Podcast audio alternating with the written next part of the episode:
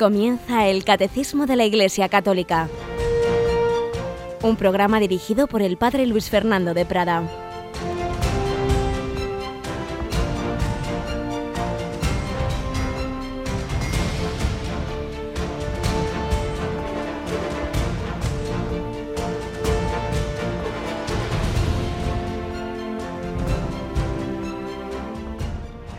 Sean Jesús y María. Muy buenos días, queridísima familia de Radio María, que comienza este miércoles de la segunda semana de Adviento, en este día de Santa Eulalia de Mérida. Felicitamos a todos los habitantes de esa ciudad y de nuevo miramos a una niña mártir del Imperio Romano. Ayer recordábamos a una jovencita de Toledo, Santa Leocadia, hoy a una niña de 12 años que se presentó ante el gobernador se declaró cristiana. Con 12 años soportó indecibles tormentos, pero fue coronada por la gracia de Cristo. No es que los mártires sean superhombres, ya veis una niña de 12 años, sino que la gracia de Dios en ellos hace maravillas. Tampoco nosotros vamos a llevar una vida cristiana heroica por nuestras fuerzas, es imposible. Solo por la gracia de Dios, una gracia que pedimos en Adviento de una manera particular. Ven, Señor Jesús. Hay una oración preciosa de la liturgia de estos días que se propone cada tres o cuatro días en la Santa Misa, en, el ofertorio, después del ofertorio, que dice que los ruegos y ofrendas de nuestra pobreza te conmuevan, Señor, y al vernos desvalidos y sin méritos propios, acude compasivo en nuestra ayuda. Somos pobres, Jesús no ha venido por los sanos, sino por los enfermos, Él es el médico, acudamos a Él, acudamos a Él con confianza. Tenemos eh, hoy en el control a, Cristina Rubio. Buenos días, Cristina. Muy buenos días, padre. Precisamente tú eres muy amante de una santa doctora de la confianza, ¿verdad que sí? Pues sí, Santa Teresita del Niño Jesús. Nos enseña a confiar en nuestro Padre. Y hoy precisamente el tema que vamos a tocar, que vamos a empezar, la providencia, pues debe llevarnos a eso, a la confianza.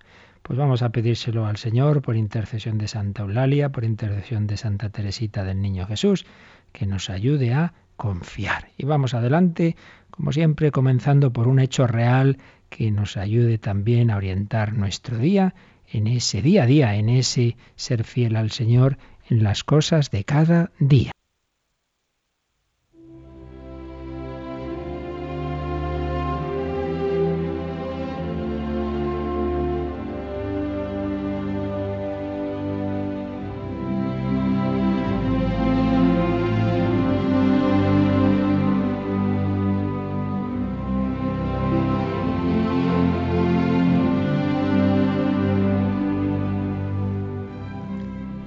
Volvemos a esas historias que recogía el padre José Julio Martínez, ya fallecido, historias de gente buena. La de hoy es de hace ya bastantes años, cuando se usaban pesetas y cuando 5.000 pesetas era mucho dinero. Pero la enseñanza, con su cierta gracia, ya veréis, pues sigue siendo válida para nuestro tiempo. Resulta que había una señora, llamémosla Doña Expectación, que le pasaba lo que está pasando también en nuestros tiempos de los desahucios, se había quedado sin dinero y tenía un montón de rentas acumuladas y estaba en peligro de ser puesta en la calle. Nos escribe, escribía así el padre José Julio. Se encontraba esta señora anciana y pobre en peligro de ser puesta en la calle por no disponer de dinero para pagar rentas atrasadas que se le habían acumulado por un total equivalente a cinco mil pesetas. Ella había oído que los de correos hacen llegar todas las cartas a sus destinos y movida por la expectación expresada en su nombre escribió una carta en cuyo sobre exterior puso esta dirección. Señor Dios, Dirección General de Correos.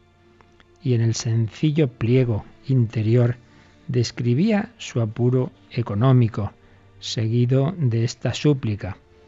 Como tú eres muy bueno y generoso, te pido que me envíes las cinco mil pesetas que necesito para que no me echen a la calle. Al clasificar aquella tarde lo recogido en los distintos buzones de la ciudad, los de correos, encontraron la carta del destinatario más sorprendente, Señor Dios, y decidieron leerla, pensando tal vez que procedería de un loco o de un santo.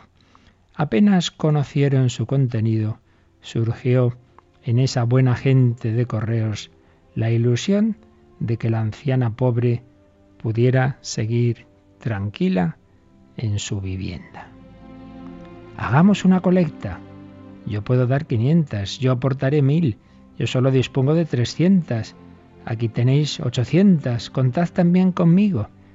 Y así, entre todos aquellos funcionarios de correo reunieron 4.500 pesetas. Faltaban 500, pero pensaron que no convenía demorar la entrega por si urgía el desahucio y mandaron por correo las 4.000 a doña Expectación, añadiendo que ese dinero le llegaba de parte de Dios.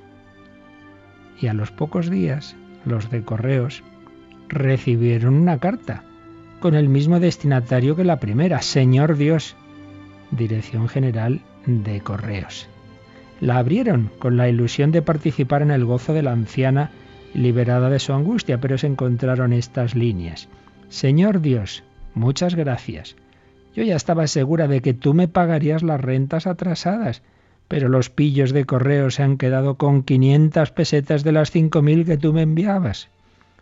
Lo más bonito de todo es que los de correos no se enfadaron contra doña Expectación. Qué buena gente, los de correos, qué buena gente hay en el mundo. Pues es verdad, hay mucha gente buena y no podemos olvidar, claro que sí, como hoy veremos, la providencia existe, pero la providencia muchas veces, la mayoría, actúa a través de nosotros. Ahí actúa a través de esa buena gente de correos, pues hoy también quiere actuar a través de ti, para ayudar a quien lo necesite en el cuerpo o en el alma. Tú también eres instrumento de la divina providencia.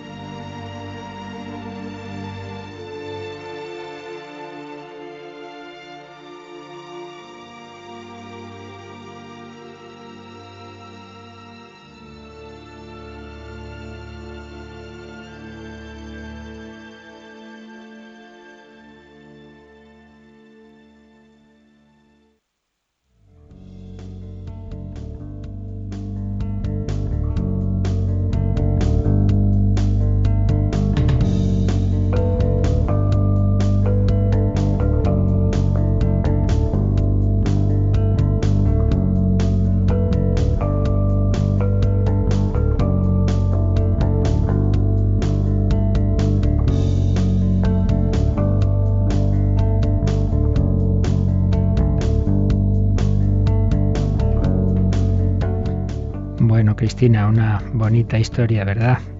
Pues sí, la verdad de confianza ¿no? en la providencia de Dios. Confianza en la providencia y no pensar mal, como había pensado esta mujer de los de correos, y ver lo mucho bueno que hay a nuestro alrededor y que en efecto hay mucha gente buena. Pues precisamente, como decíamos, eh, entramos en el apartado dentro de Creo en Dios Padre Todopoderoso, Creador del cielo y de la tierra, entramos en que la creación no simplemente es un acto así al principio de la historia hecho una vez para siempre, sino que se prolonga en lo que llamamos la conservación. Dios está permanentemente dando el ser y en la providencia y gobierno de este mundo.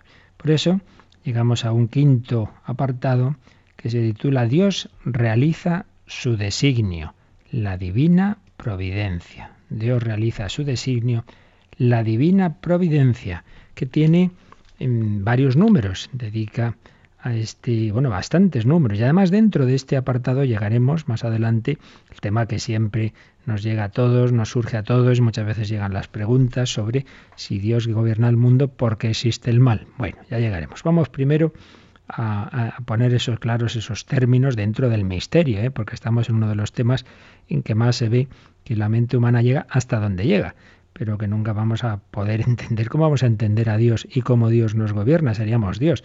No puede ser. Pero siempre con esa humildad de que mm, se nos dan luces, pero nunca vamos a poder entender del todo, pero sin duda que nos va a ayudar lo que, lo que nos enseña la revelación y nos resume el catecismo. Así que vamos a leer el 302. La creación tiene su bondad y su perfección propias, pero no salió plenamente acabada de las manos del Creador, fue creada en estado de vía, in statu viae, hacia una perfección última todavía por alcanzar, a la que Dios la destinó. Llamamos divina providencia a las disposiciones por las que Dios conduce la obra de su creación hacia esta perfección. Y viene una cita del Concilio Vaticano I que dice lo siguiente.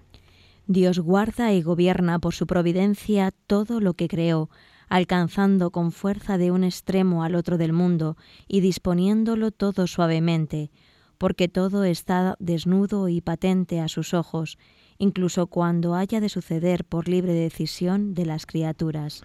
Aquí el Concilio Vaticano I nos ha incluido dos citas bíblicas. La primera del libro de la sabiduría 8.1. Dios guarda y gobierna por su herencia todo lo que creó. Y viene la cita, alcanzando con fuerza de su extremo, de, perdón, de un extremo al otro del mundo, disponiéndolo todo con, suavidad.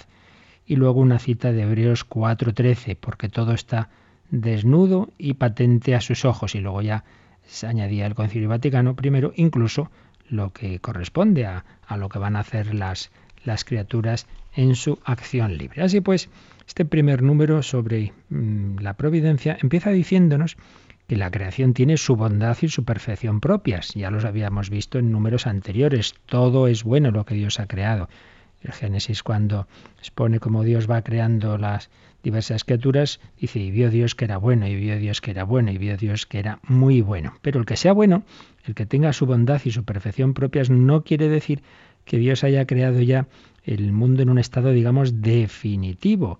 Dice el catecismo, la creación tiene bondad y perfección, pero no salió plenamente acabada de las manos del Creador. Como un niño no nace adulto, pues tampoco la creación nació adulta, por así decir, sino que fue creada en estado de vía, in statu vie, hacia una perfección última. No hay que olvidar que el destino de la creación es ser el hábitat en el cual unos seres inteligentes y espirituales que somos nosotros, podemos vivir, podemos estar con un cuerpo también, espíritu y cuerpo, y en ese hábitat, en ese espacio en el que es posible la vida, que es la Tierra y que es el universo. Pero ¿para qué?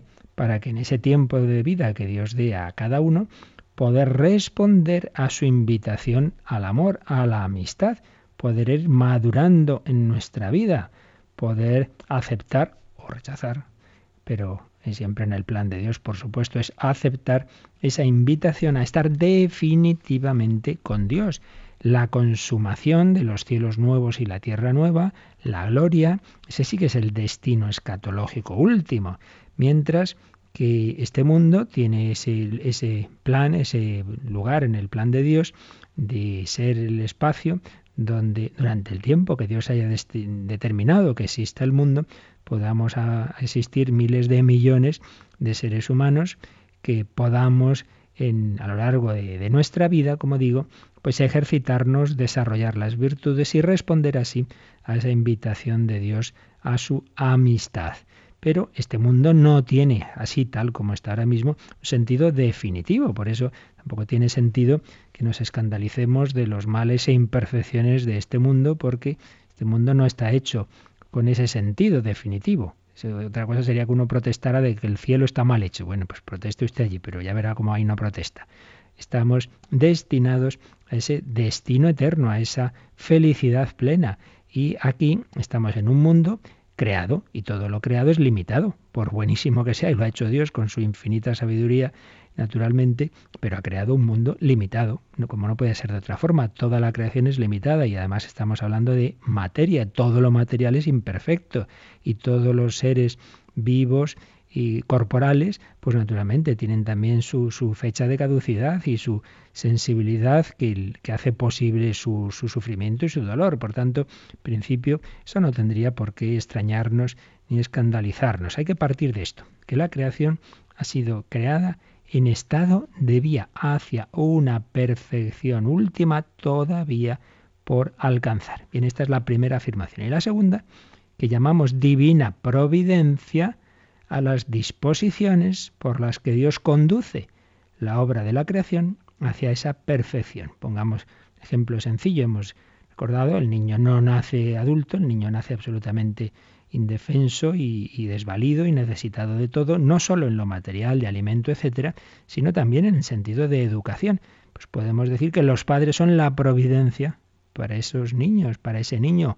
Los padres van guiándole hacia una madurez, hacia una plenitud, le van no solo, ya digo, cuidando su cuerpo, sino eh, educando su alma, enseñándole a hablar, eh, dándole una, una cultura, dándole una educación, dándole una fe. Los padres son la providencia para ese niño, le van guiando, le van enseñando cómo debe comportarse. Pues bien, Dios en su divina providencia gobierna el mundo. Nos lo ha dicho Vaticano I.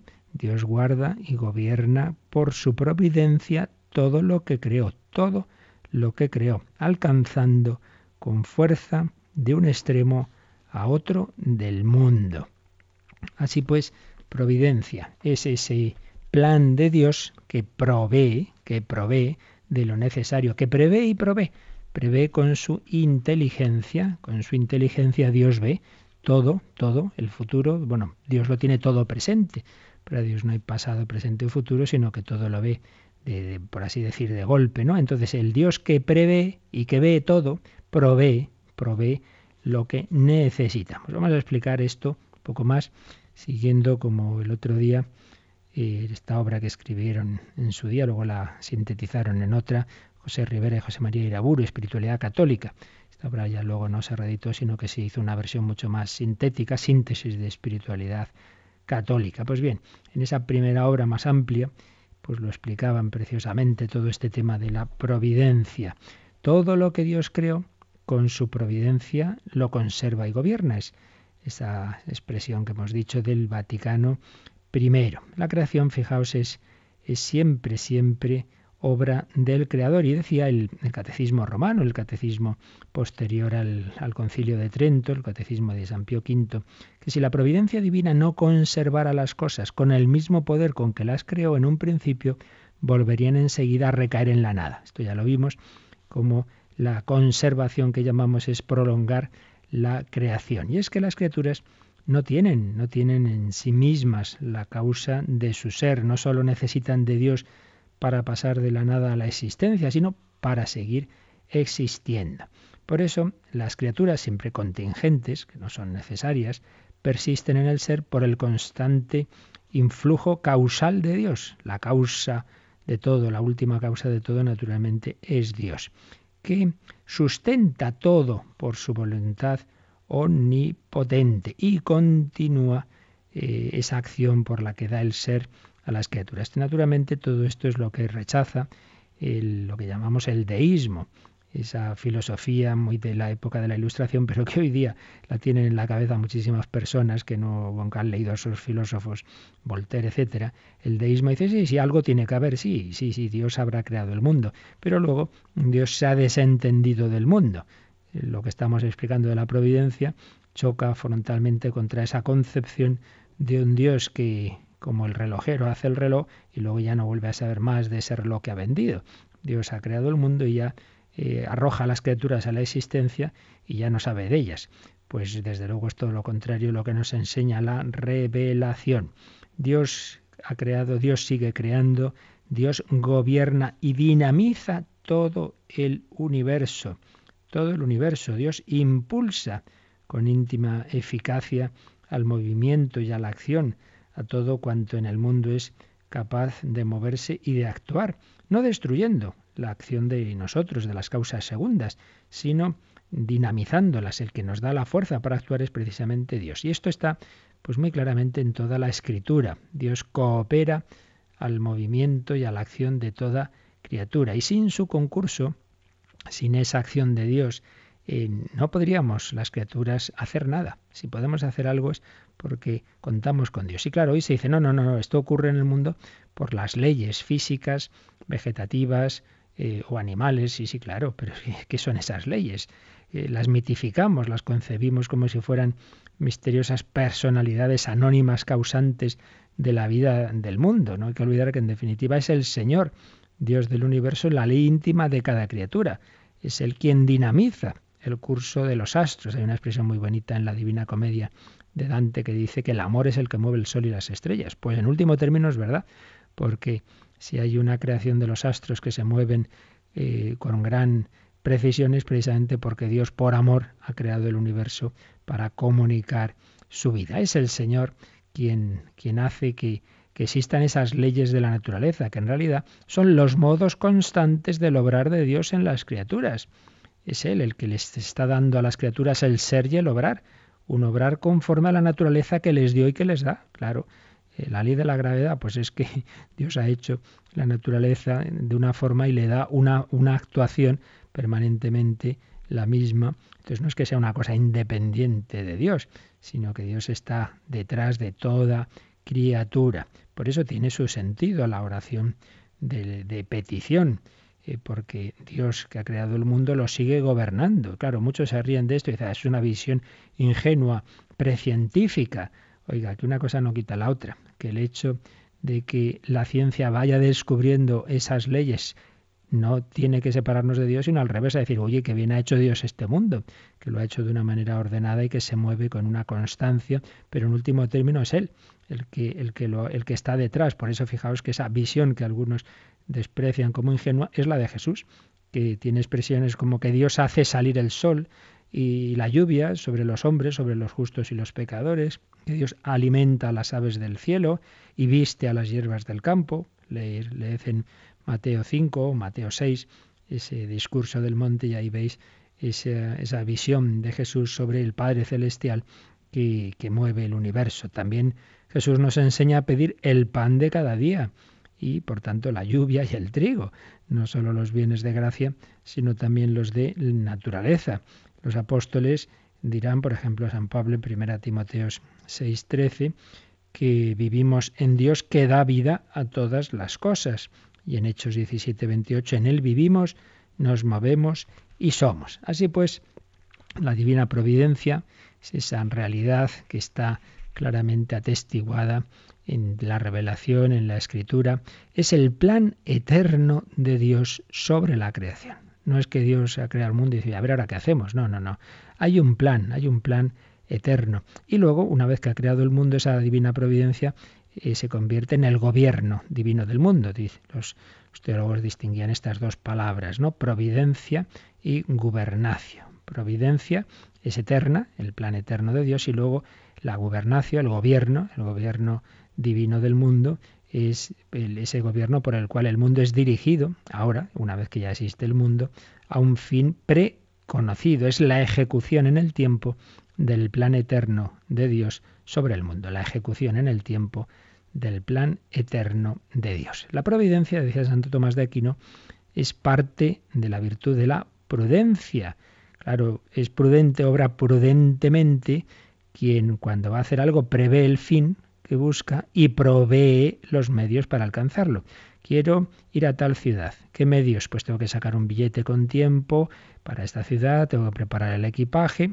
Prevé el fin, quiero ir a la ciudad y provee los medios. Pues bien, eso que nosotros hacemos o debemos hacer, si somos prudentes, prever y proveer, Dios lo hace con su infinita inteligencia. Dios tiene ese fin de llevar a los hombres a la gloria, contando con su respuesta libre, pero permitiendo, como ya veremos más adelante, que esa respuesta libre lamentablemente puede ser negativa, pero Dios todo lo, lo ve, todo lo prevé y provee los medios adecuados que a pesar de todo pues puedan llevarnos, salvo el que se resista hasta el final, puedan llevarnos a ese fin. Así pues, Dios conoce todo y provee los medios que lleven a la creación a su fin. Naturalmente, entre la providencia del hombre, la providencia de los padres que proveen a su hijo de lo que necesita y la de Dios, hay, cercanía, pero también hay muchísimas distancias, muchísimas mm, diferencias. Claro, en cuanto al conocimiento, los hombres conocemos, pues más o menos, ¿verdad? Pero, pero obviamente no conocemos el futuro, mientras que Dios sabe infaliblemente cuánto sucederá. Él ve todo. Y luego nuestra voluntad, pues, pues llega a lo que puede, mientras que la voluntad de Dios es omnipotente. Nada sorprende, nada sorprende a Dios. No es que haya algo que se le escape al Señor. Otra cosa es que ya puestos a precisar, los teólogos han distinguido la voluntad absoluta y antecedente de Dios y la voluntad consecuente. Perdón, quitar la palabra absoluta, la voluntad antecedente de Dios. Es decir, previamente a nuestra respuesta. Por ejemplo, Dios quiere que todos los hombres se salven, no solo eso, que todos seamos santos. Dios quiere que todos sean santos. Esa es la voluntad antecedente de Dios. Pero esa voluntad, Dios condiciona su ejecución a la respuesta del hombre, porque repetimos, ha creado entre todas las los miles de millones de criaturas, dos, al menos dos criaturas que son libres, que son los ángeles y los hombres. Entonces esa voluntad antecedente de Dios, que seamos santos, la condiciona a nuestra respuesta libre. Por tanto, no es voluntad absoluta, antes he dicho absoluta, es justo lo contrario, no es voluntad absoluta, sino condicionada. Esa voluntad antecedente de Dios es condicionada a nuestra respuesta. Eh, pero luego está la voluntad consecuente de Dios, que esa versa sobre lo que aquí y ahora en concreto Dios quiere que sea. Esa sí que es absolutamente eficaz e infalible. Eficaz e infalible. Si queréis con más claridad, podemos mm, usar otros términos, voluntad positiva de Dios y voluntad permisiva. La voluntad positiva, lo que ciertísimamente Dios quiere y se va a realizar, y la voluntad permisiva. Dios permite, Dios permite cosas que no le gustan, pero las permite porque a pesar de ello ve bienes mayores en permitir cosas malas. Dios permite el mal, pero porque hay bienes mayores en esa permisión del mal que son los que él va a sacar. En último término, nada se escapa de su voluntad, pero algunas cosas directamente son las que él quiere y le gustan y otras las permite, aunque no sean buenas, pero las permite en su plan porque en el en todo su en toda la visión de conjunto que él tiene ve que, que en su infinita inteligencia ve que es preferible esa permisión para sacar unos bienes mayores. En cualquier caso, tenemos que tener esta conclusión. Todo lo que sucede es providencial. O dicho de otra manera, todo está sujeto al gobierno de Dios, que dirige eficazmente todo hacia el fin que Dios quiere. Todo suceso pequeño, grande, bueno o malo, entre comillas, no, está, en ese plan de Dios, no, no le sorprende. No es, uh, ¿qué pasa ahora? Esto, esto se le ha escapado a Dios. No, no, todo o es querido o al menos es permitido por Dios en un misterio insondable de su sabiduría, su amor y su prudencia. Todo está en el plan de Dios. Esto es muy misterioso, porque cuando Dios permite el mal decimos, pero bueno, ¿y qué, puede sacar Dios de esto? Ya lo iremos viendo dentro, repito, del misterio, pero afirmemos nuestra fe. nuestra fe es que nada se le escapa a Dios. No es que Dios se sorprenda, ay Dios mío, lo que ha pasado, a ver cómo lo arreglo, que no, que no, que Dios ya sabe todo y Dios permite también lo malo porque para Él no hay ninguna imposibilidad de sacar bien del mal. Conclusión, que práctica, digamos, pues naturalmente tiene que ser siempre la confianza. Estamos en manos de Dios. El, mundo está en sus manos. A veces parece que se le ha ido de las manos a Dios. Y es verdad que Dios a veces permite mucho mal y uno duda, vienen las pruebas, las pruebas para nuestra fe. Y sin embargo, sabemos que, que el mayor mal, que fue la pasión y la muerte de Cristo, pues no acabó el Viernes Santo, no acabó en la tumba, no acabó en el sepulcro, sino que desembocó en la resurrección. Bien, esto ya lo veremos, pero Vamos ya a pedir al Señor esa visión de fe, de confianza, que vivamos siempre confiando en Él. Señor, yo confío en ti.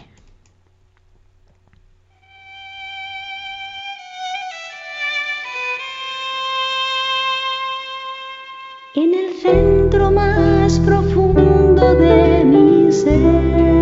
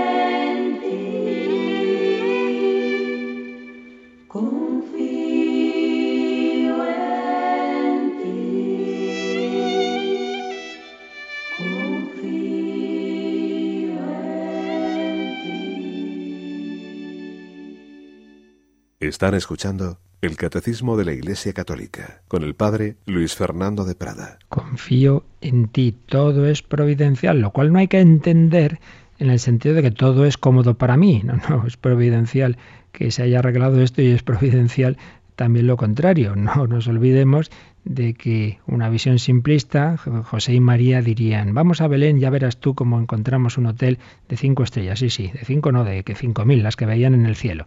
Pues a veces entendemos la providencia en ese sentido cómodo. Pues no, es providencial que el Hijo de Dios naciera en suma pobreza para enseñarnos la pobreza y para otros fines de Dios. Pero no entendamos providencial como lo que a mí me conviene.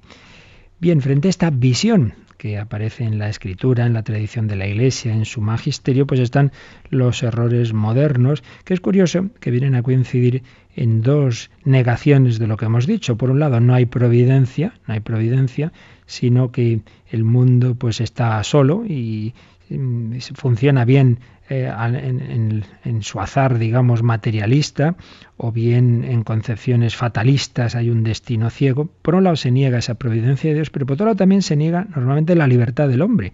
Se ve que todo es, es, mecánico y entonces realmente el hombre no tiene libertad. Esto es frecuente tanto en concepciones antiguas, que ya existían, que ya se daban, por ejemplo, en, en Demócrito, como sobre todo en las ideologías modernas. Ya es famosa aquella expresión de, de Laplace cuando dijo, bueno, el mundo está todo determinísticamente programado y yo no necesito eh, a Dios, no, no necesito la hipótesis de Dios para explicar el mundo. Ya hemos hablado del deísmo, que sí acepta un Dios creador, pero que luego el mundo funciona solo y sobre todo, como era de prever, ya se prescindió incluso de la existencia de Dios en el materialismo, pues hay simplemente una materia que eh, azarosamente va evolucionando eh, y, va produciendo, no se sabe muy bien cómo, astros, plantas y animales, y al final, pues el hombre es una máquina, una máquina más perfecta que las demás,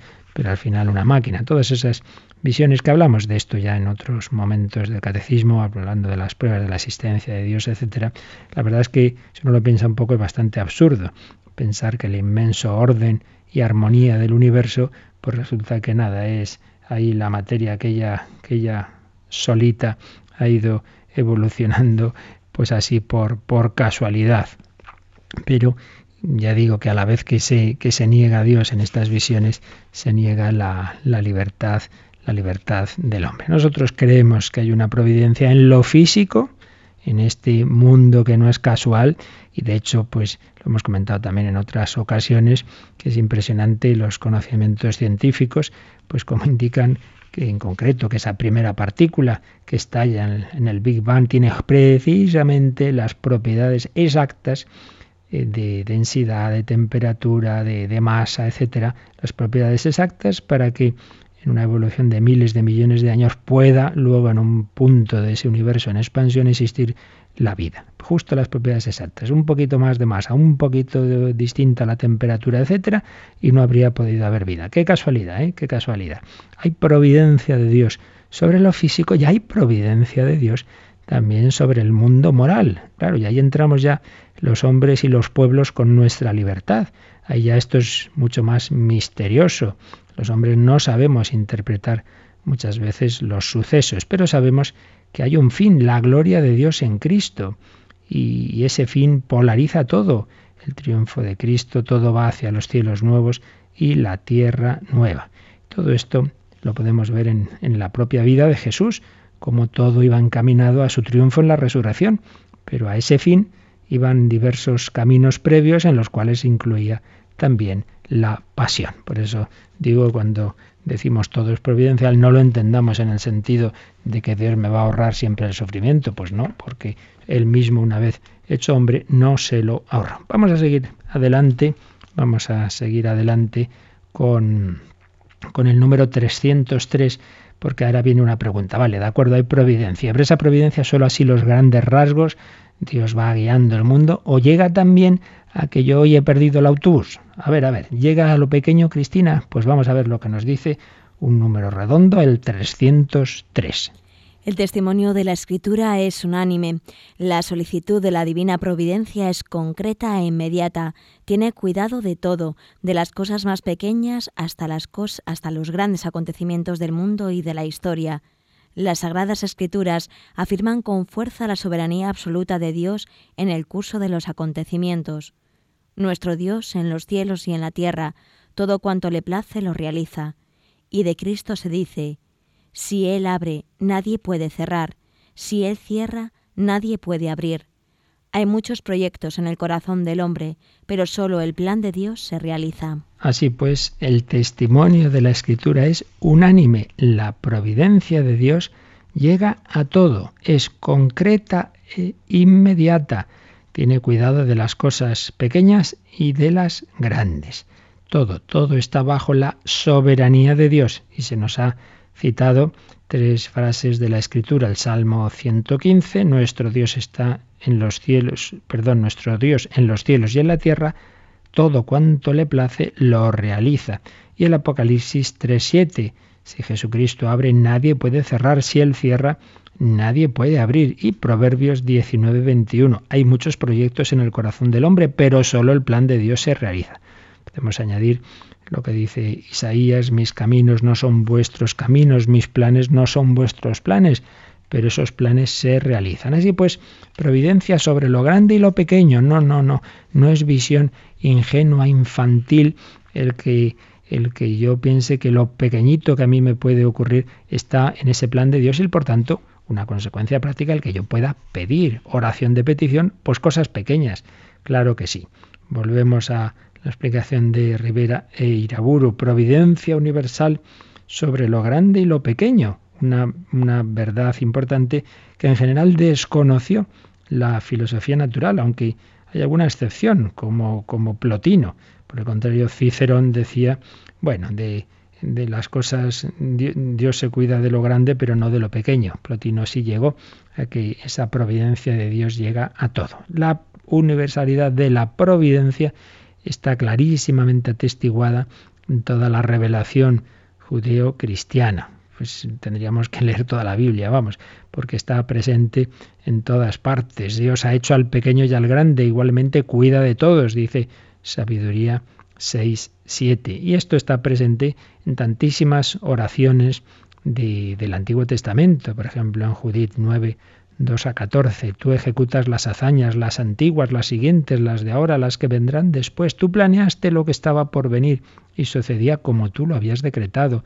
Y se presentaba diciendo, heme aquí, pues todos tus caminos están dispuestos y previstos tus juicios, dice Judith. Jesús nos lo enseña, antes lo hemos recordado, que Dios cuida de las flores, de los pájaros. Pues hombre, si cuida de los pájaros, mucho más de vosotros, hombres de poca fe, del vestido y alimento del hombre. Hasta en lo más mínimo puede contarse con esa asistencia providencial del Padre.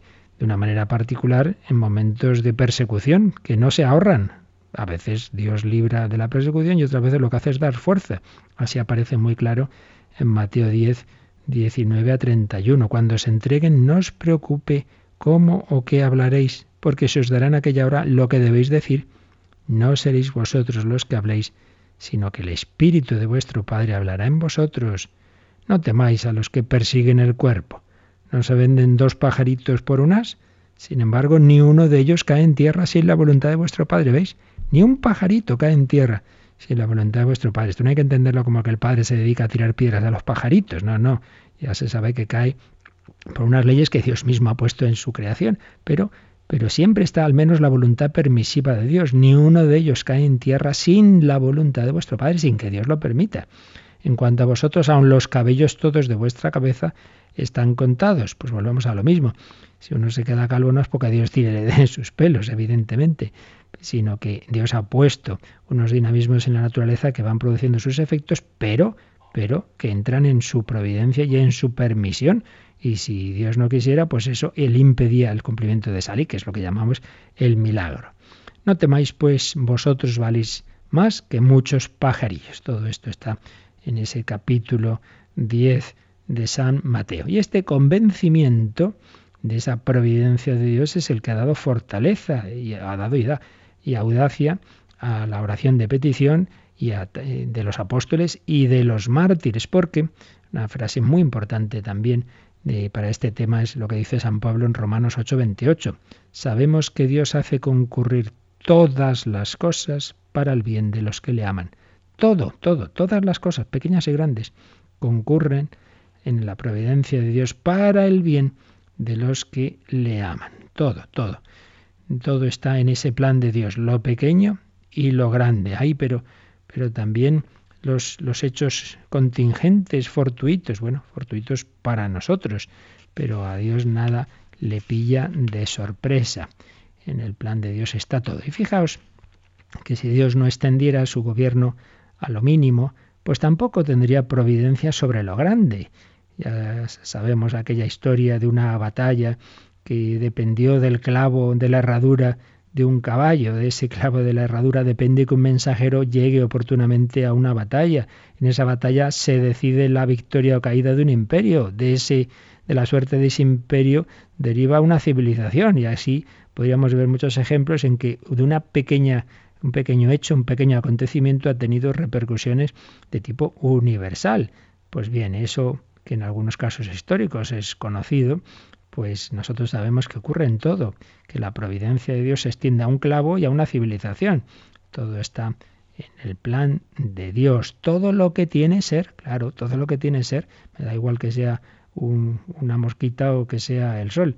Todo lo que tiene ser está siendo creado y sostenido en el ser y gobernado por Dios, lo pequeño y lo grande. Todo está en el plan de Dios. Y esos sucesos fortuitos, casuales, bueno, casuales para nosotros. La casualidad es el nombre que damos a nuestra ignorancia.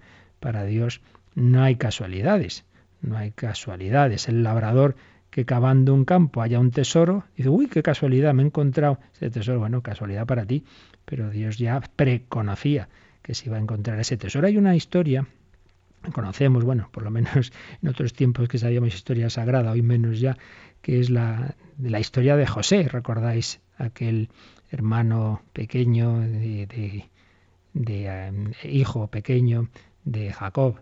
Abraham, Isaac y Jacob. Jacob tiene doce hijos, está José, le cogen manía a sus hermanos, lo venden a una caravana de mercaderes que lo venden a Egipto y luego al cabo del tiempo resulta que allí llega a un cargo muy importante, en fin, aquella historia. Entonces ahí aparece clarísima esta enseñanza de la providencia, cuando resulta que al final de, la historia llega el hambre, llega el hambre a, a, Israel, a, bueno, a donde vivían entonces, y entonces tiene que ir tienen que ir los hermanos a Egipto a buscar provisiones y resulta que ahí se encuentran que aquel hermano al que habían vendido ahora es ese cargo importante en Egipto, que en vez de vengarse pues les ayuda, pues entonces se entiende que la providencia de Dios había permitido ese pecado que habían cometido con su hermano para luego salvarles a todos. De hecho, Así, así se afirma en este, en este, en el libro del, del, del Génesis, aparece esa, esa expresión que les dice José, no sois vosotros los que me habéis traído aquí, es Dios quien me trajo y me ha puesto al frente de toda la tierra de Egipto. Génesis 45, 8. Sí, sí, fueron ellos los que le vendieron, sí, sí, pero Dios permitió ese pecado para cumplir el plan que él quería que era llevar a José a Egipto y ponerle en ese puesto importante y desde ahí poder proveer de alimentos a su familia y a todo el germen de ese pueblo de Israel y llevarles a Egipto. No, no, no fue casualidad. Lo pudo parecer a los hombres que no sabían el plan superior de Dios. Pero mucho más claro, todo esto lo vemos naturalmente en la vida de Jesucristo, en su pasión, en su muerte. Nada es fortuito, no es que hay que mala pata, que es que resulta que Judas pues entonces se encontró con los sacerdotes. No, no, Jesús quería entregar su vida libremente. Sí, la manera concreta en que lo hizo fue permitiendo pecados de Judas, de Pilatos, etcétera, pero en definitiva se cumplía el plan de Dios que el Hijo Eterno diera su vida por nosotros. Ay, pero ¿cómo se conjuga que se cumple el plan de Dios y que los hombres seamos libres? Bueno, bueno, esto es un tema misteriosísimo que durante siglos los teólogos se han roto la cabeza y siempre hay que partir que del todo nunca lo vamos a entender, pero es que eso es lo normal, lo hemos dicho mil veces. Si yo entiendo a Dios es que soy Dios. Yo siempre suelo decir esto, ya me lo habréis oído más veces, ¿no? Tú te entiendes del todo a ti mismo y pues mira, la verdad es que no. Muchas cosas que hago no las entiendo. Muy bien. ¿Tú entiendes del todo a aquellos con los que vives, a tu esposo, a tu esposa? ¿Verdad que no? Tampoco. Muy bien. Pues ahora piensa, si no te entiendes a ti, si no entiendes a las personas que tienes cerca, ¿tú entiendes al resto de los hombres? ¿Verdad que no? ¿Y entiendes al Dios que nos ha creado a todos? Menos. Y ahora última pregunta, más difícil todavía. ¿Y entiendes cómo se junta tú, el otro y Dios? Y, cómo siendo todos libres y todos en relación, pues es que ya nos salta la cabeza, no hay ordenador con capacidad para meter todos estos datos. Por tanto, no nos extrañe que esto supere nuestra mente, lógico y natural. Pero el que algo no supere no quiere decir que lo neguemos. Tenemos que afirmar a la vez que Dios tiene una providencia que gobierna el mundo al fin que Él quiere y a la vez que lo hace eh, creándonos a nosotros como seres libres y, sin quitarnos la libertad. No es que Judas estaba predeterminado a traicionar a Cristo, entonces no fue libre, como en algunos planteamientos se ha, presentado, incluso en algunas, algunas obras, como aquella película Jesucristo Superstar, pues muy poco fiel al, al Evangelio, pues parece como que Judas está obligado, ¿verdad?, por el destino a traicionar a Cristo. De eso nada, era libre, totalmente libre, pero Dios sabe conjugar su providencia con la libertad del hombre. Es una providencia infalible e inmutable.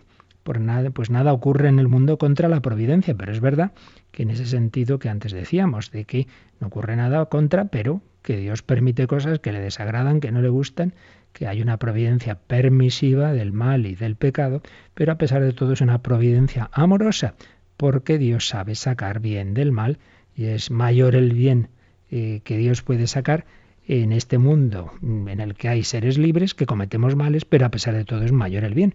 Repito, siempre hay que mirar un poco de trasfondo de todo a Cristo. Cristo ha sufrido, el Padre ha permitido ese camino de la pasión, pero no nos olvidemos que hay que mirarlo siempre desde la resurrección. Recordad lo que les dice Jesús a los discípulos de Maús, que habían perdido la, poca fe que tenían ay, es que, es que seguíamos al, a Cristo, creíamos que era el Mesías, pero lo han matado, etcétera, etcétera. Y Jesús les dice, oh insensatos y tardos de corazón para comprender lo que ya Dios había anunciado. No era necesario que el Mesías padeciera eso para entrar en la gloria. ¿Pero acaso no era necesario? Pues lo mismo. Dios te dice, ¿acaso no no ha sido necesario tal sufrimiento, tal situación difícil, tú no entendías entonces nada, pero no era necesario para madurarte y llevarte a mayor fe, mayor amor, mayor comprensión de los demás. Bueno, seguiremos adelante, lo dejamos de momento aquí, hoy nos quedamos con esa afirmación de fe y de esperanza. Hay un gobierno de Dios, hay una providencia que llega a lo pequeño y a lo grande, y que nosotros la actitud que debe venir de esta fe es la confianza en Dios nuestro Señor. Confiaré en ti. Pues como siempre, últimos minutos para vuestras preguntas o comentarios. Participa en el programa con tus preguntas y dudas. Llama al 91 153 8550. También puedes hacerlo escribiendo al mail catecismo arroba radiomaria.es. Catecismo arroba radiomaria.es.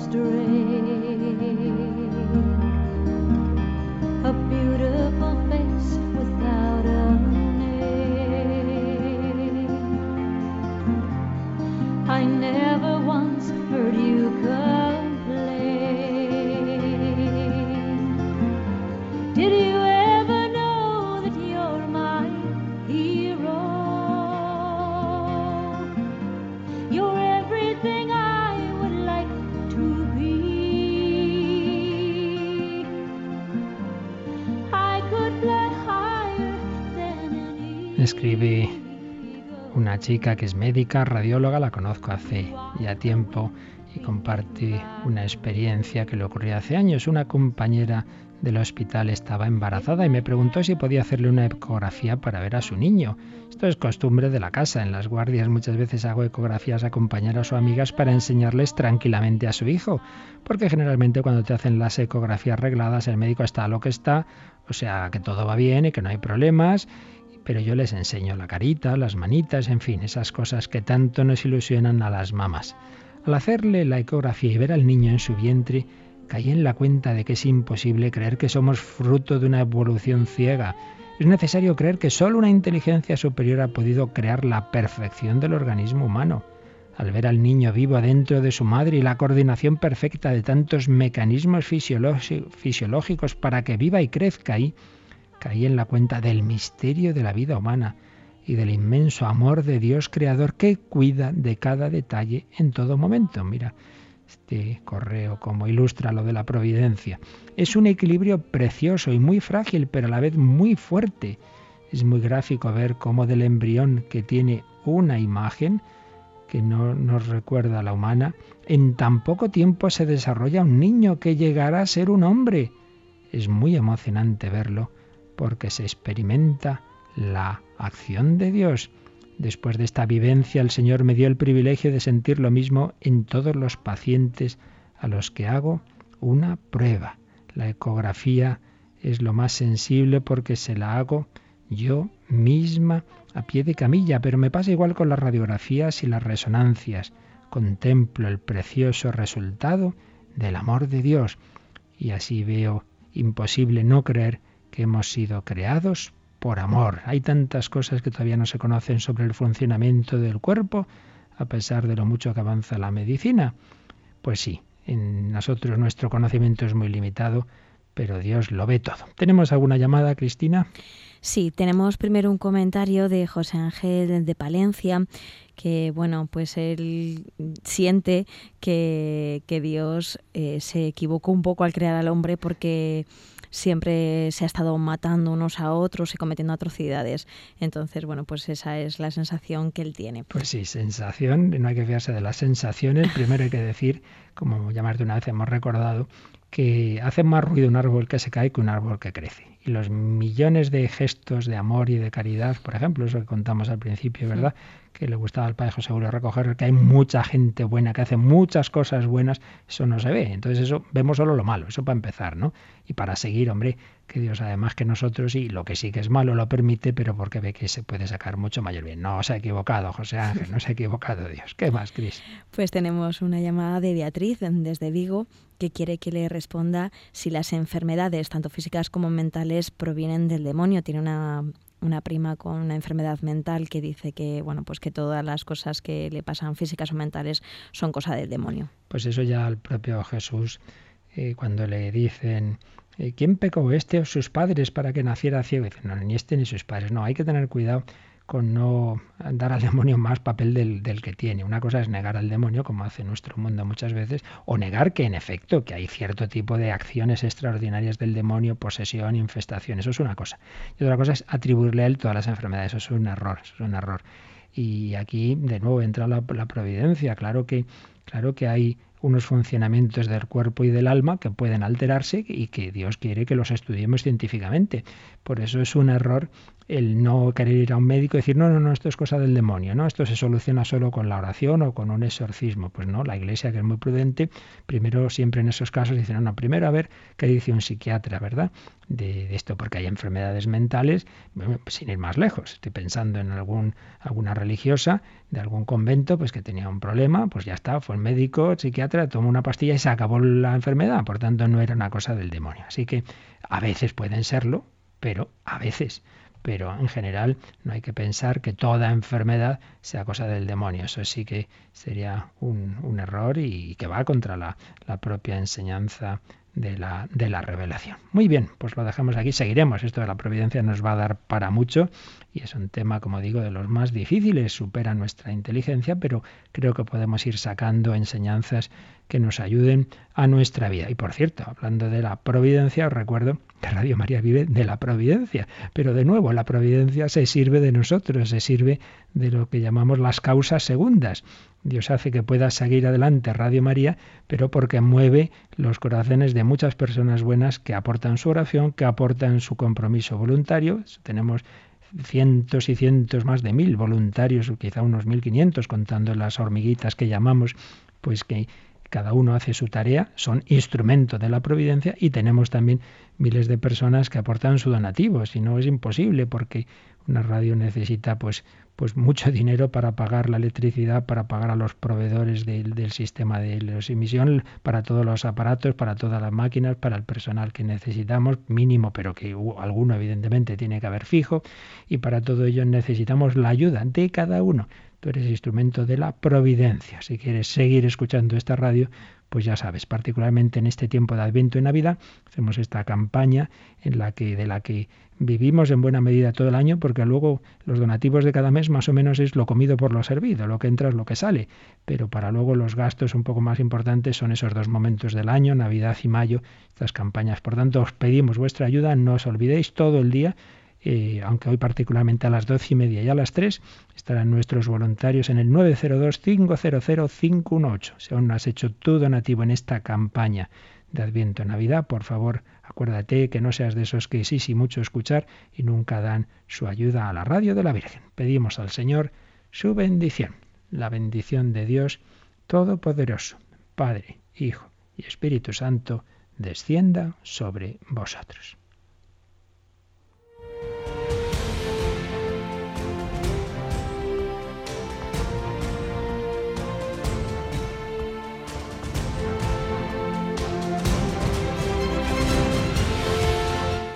Han escuchado en Radio María el Catecismo de la Iglesia Católica, un programa dirigido por el Padre Luis Fernando de Prada.